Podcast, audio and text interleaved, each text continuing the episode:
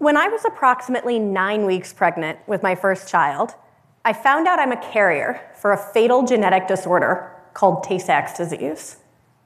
What this means is that one of the two copies of chromosome number 15 that I have in each of my cells has a genetic mutation. Because I still have one normal copy of this gene, the mutation doesn't affect me. But if a baby is, inherits this mutation from both parents, if both copies of this particular gene don't function properly, it results in Tay Sachs, an incurable disease that progressively shuts down the central nervous system and causes death by age five.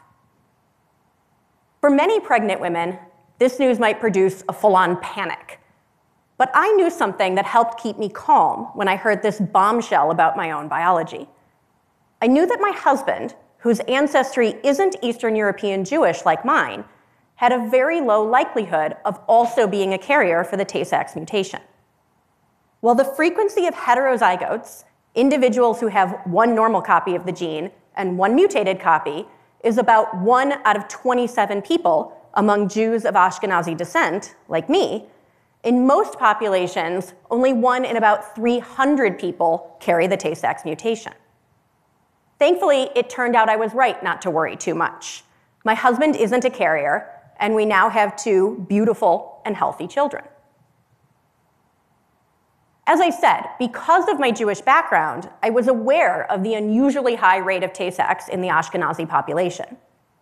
But it wasn't until a few years after my daughter was born, when I created and taught a seminar on evolutionary medicine at Harvard, that I thought to ask and discovered a possible answer to the question why. The process of evolution by natural selection typically eliminates harmful mutations. So, how did this defective gene persist at all? And why is it found at such a high frequency within this particular population? The perspective of evolutionary medicine offers valuable insight because it examines how and why humans' evolutionary past has left our bodies vulnerable to diseases and other problems today. In doing so, it demonstrates that natural selection doesn't always make our bodies better. It can't necessarily.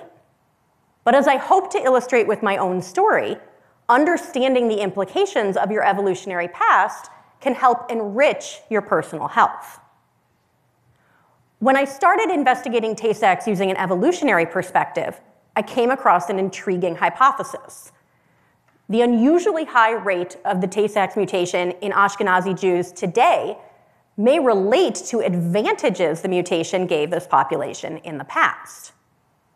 Now, I'm sure some of you are thinking, I'm sorry, did you just suggest that this disease causing mutation had beneficial effects? Yeah, I did. Certainly not for individuals who inherited two copies of the mutation and had Tay Sachs. But under certain circumstances, people like me, who had only one faulty gene copy, may have been more likely to survive reproduce, and pass on their genetic material, including that mutated gene. This idea that there can be circumstances, in which heterozygotes are better off might sound familiar to some of you. Evolutionary biologists call this phenomenon heterozygote advantage. And it explains, for example, why carriers of sickle cell anemia are more common among some African and Asian populations or those with ancestry from these tropical regions. In these geographic regions, malaria poses significant risks to health. The parasite that causes malaria, though, can only complete its life cycle in normal, round red blood cells. By changing the shape of a person's red blood cells, the sickle cell mutation confers protection against malaria. People with the mutation aren't less likely to get bitten by the mosquitoes that transmit the disease, but they are less likely to get sick or die as a result. Being a carrier for sickle cell anemia is therefore the best possible genetic option in a malarial environment. Carriers are less susceptible to malaria because they make some sickled red blood cells, but they make enough normal red blood cells that they aren't negatively affected by sickle cell anemia. Now, in my case, the defective gene I carry won't protect me against malaria. But the unusual prevalence of the, sickle, of the Tay-Sachs mutation in Ashkenazi populations may be another example of heterozygote advantage. In this case, increasing resistance to tuberculosis. The first hint of a possible relationship between Tay-Sachs and tuberculosis came in the 1970s, when researchers published data showing that among the Eastern European born grandparents of a sample of American Ashkenazi children born with Tay-Sachs, tuberculosis was an exceedingly rare cause of death.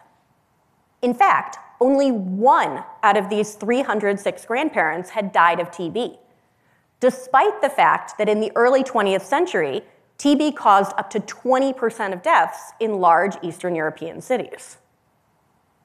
Now, on the one hand, these results weren't surprising.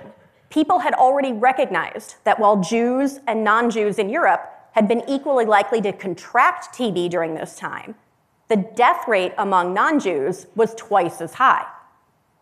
But the hypothesis that these Ashkenazi grandparents had been less likely to die of TB, specifically because at least some of them were Tay Sachs carriers, was novel and compelling.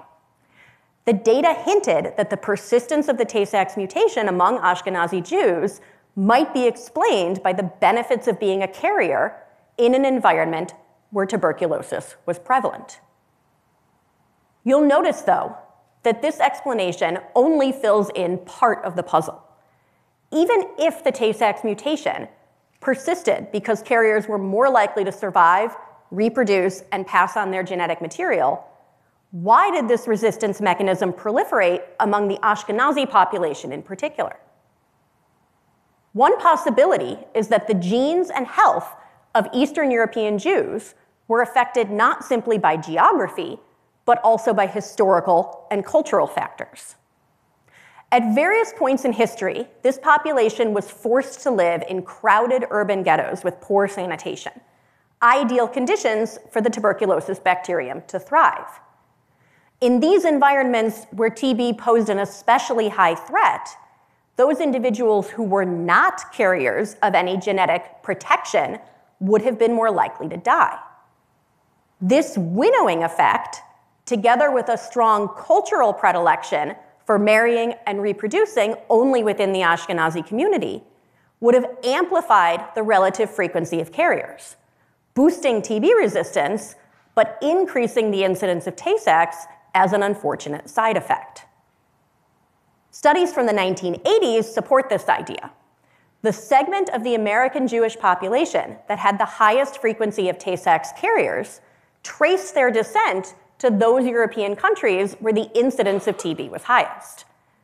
The benefits of being a Tay-Sachs carrier were highest in those places where the risk of death due to TB was greatest. And while it was unclear in the 1970s or 80s how exactly the Tay-Sachs mutation offered protection against TB, recent work has identified how the mutation increases cellular defenses against the bacterium. So heterozygote advantage can help explain why problematic versions of genes persist at high frequencies in certain populations. But this is only one of the contributions evolutionary medicine can make in helping us understand human health.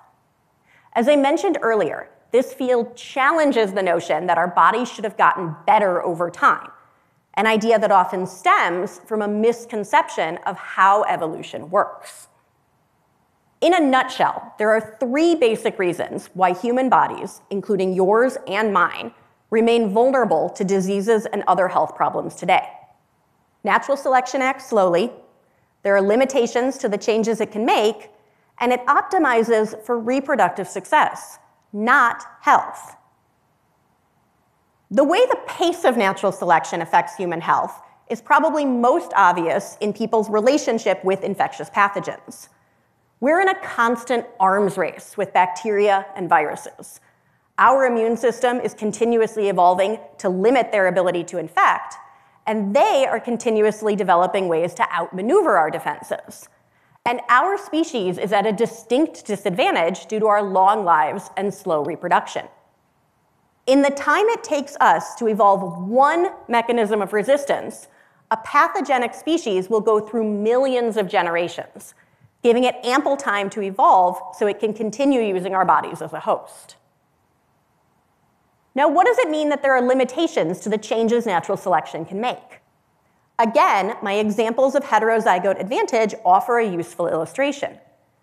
In terms of resisting TB and malaria, the physiological effects of the Tay-Sachs and sickle cell anemia mutations are good. Taken to their extremes, though, they cause significant problems. This delicate balance highlights the constraints inherent in the human body and the fact that the evolutionary process must work with the materials already available.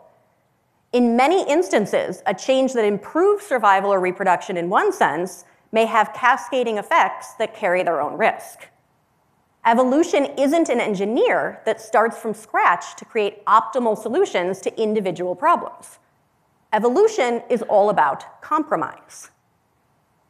It's also important to remember when considering our body's vulnerabilities that from an evolutionary perspective, health isn't the most important currency.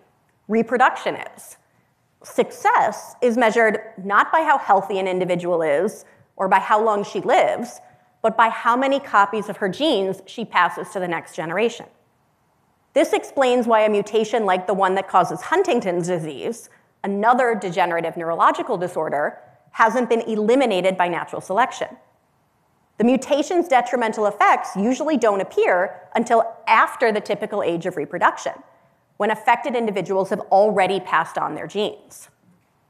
As a whole, the biomedical community focuses on proximate explanations, and uses them to shape treatment approaches. Proximate explanations for health conditions consider the immediate factors, what's going on inside someone's body right now that cause a particular problem. Nearsightedness, for example, is usually the result of changes to the shape of the eye and can be easily corrected with glasses. But as with the genetic conditions I've discussed, a proximate explanation only provides part of the bigger picture adopting an evolutionary perspective to consider the broader question of why do we have this problem to begin with, what evolutionary medicine calls the ultimate perspective, can give us insight into non immediate factors that affect our health. This is crucial because it can suggest ways by which you can mitigate your own risk or that of friends and family. In the case of nearsightedness, some research suggests that one reason it's becoming more common in some populations is that many people today, including most of us in this room, spend far more time reading, writing, and engaging with various types of screen than we do outside interacting with the world on a bigger scale. In evolutionary terms, this is a recent change. For most of human evolutionary history, people used their vision across a broader landscape spending more time in activities like hunting and gathering. The increase in recent years in what's termed near work, focusing intensely on objects directly in front of us for long periods of time, strains our eyes differently and affects the physical shape of the eye. When we put all these pieces together, this ultimate explanation for nearsightedness, that environmental and behavioral change impact the way we use our eyes, helps us better understand the proximate cause. And an inescapable conclusion emerges. My mother was right. I probably should have spent a little less time with my nose in a book. This is just one of many possible examples. So, the next time you or a loved one are faced with a health challenge, whether it's obesity or diabetes, an autoimmune disorder, or a knee or back injury, I encourage you to think about what an ultimate perspective can contribute understanding that your health is affected not just by what's going on in your body right now, but also by your genetic inheritance, culture, and history can help you make more informed decisions about predispositions, risks, and treatments. As for me, I won't claim that an evolutionary medicine perspective has always directly influenced my decisions, such as my choice of spouse. It turned out, though, that not following the traditional practice of marrying within the Jewish community ultimately worked in my favor genetically, reducing the odds of me having a baby with Tay-Sachs. It's a great example of why not every set of Ashkenazi parents should hope that their daughter marries a nice Jewish boy. More importantly, though, The experience of learning about my own genes taught me to think differently about health in the long run, and I hope sharing my story inspires you to do the same. Thank you.